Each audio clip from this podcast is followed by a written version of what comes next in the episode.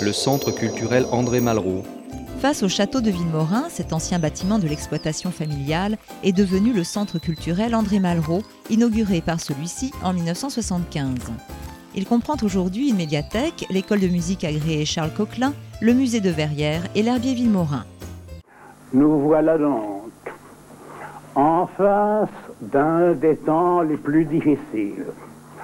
Au moment où le monde est arrivé à n'avoir plus aucune conscience de ce qu'il veut et à marcher dans la plus grande aventure qu'il ait jamais connue, comme la science elle-même, l'économie ne croit plus à l'or, la science ne croit plus à la matière, nous sommes arrivés à une aventure éperdue dans laquelle chacun se sent assez solitaire et dans laquelle tous vous voudriez comprendre ce qui vous arrive.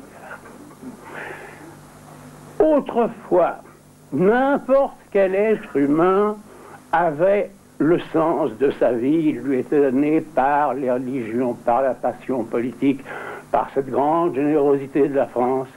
Il y avait cette certitude d'être un homme. Cette certitude, elle n'est plus donnée que par la lecture.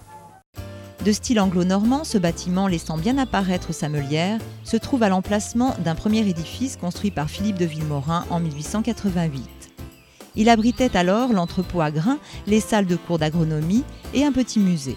Une partie du corps principal des bâtiments fut reconstruite en 1905. Elle abritait notamment un laboratoire de recherche avec ses locaux techniques, un vaste musée comprenant entre autres des moulages, des échantillons de bois et de graines d'arbres et des instruments de dosage de betteraves. Cette collection est aujourd'hui transférée à la Ménitrée, en Maine-et-Loire. Il s'y trouvait également un herbier de plantes cultivé par la maison Villemorin et une importante bibliothèque sur la science des végétaux, fruit des recherches et des voyages effectués par plusieurs générations. Cet herbier, inscrit au patrimoine des monuments historiques, est revenu à Verrières en 1999. Si le cœur vous en dit, vous pouvez faire un petit tour au musée le premier samedi de chaque mois et exceptionnellement le dimanche des Journées du patrimoine de 14h à 18h. Avant de quitter le centre culturel André Malraux, pensez à lever la tête pour admirer l'horloge qui orne la façade. Vous aurez ainsi la réponse à la deuxième question du rallye.